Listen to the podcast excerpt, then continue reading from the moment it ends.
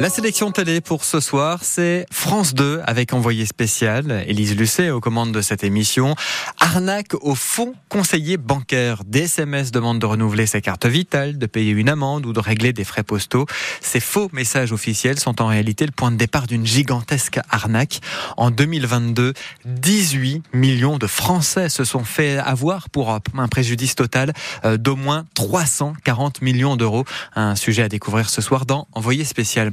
Autre document ce soir dans Envoyé spécial, anti-rhume l'impossible interdiction. L'an dernier, 4 millions de médicaments anti-rhume euh, disponibles dans, sans ordonnance ont été vendus pour un total de 25 millions d'euros.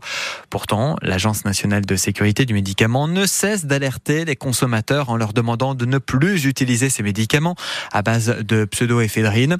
Fervex, Humex, Dolirum, le business de ces médicaments qui font plus de mal que de bien, c'est ce soir sur France 2 dans Envoyé spécial. Sur euh, France 3, les 31e victoires de la musique classique, présentées par Stéphane Bern en direct de Montpellier. Et puis en ce jeudi soir, Catherine Kikandon, vous nous emmenez dans les coulisses télé en Égypte sur France 5, non pas pour les vacances, mais pour euh, essayer de résoudre un mystère. Et pas n'importe lequel, figurez-vous, celui de la tombe d'Alexandre le Grand, Personne ne sait où elle est. C'est une des plus grandes énigmes de l'histoire avec un grand H. Petit rappel pour celles et ceux qui auraient oublié qui est Alexandre le Grand. Chef de guerre, il monte sur le trône après l'assassinat de son père. À seulement 20 ans, il conquiert la Grèce. À 30 ans, il envahit l'Égypte et devient par conséquence pharaon. Rien que ça. Il fonde une vingtaine de villes qui généralement portent son nom, comme par exemple en moins 331 Alexandrie en Égypte. Mais sa destinée exceptionnelle va s'arrêter net. Il meurt à 32 ans. Selon la légende, immédiatement après sa mort, la dépouille du conquérant est embaumée avec du miel.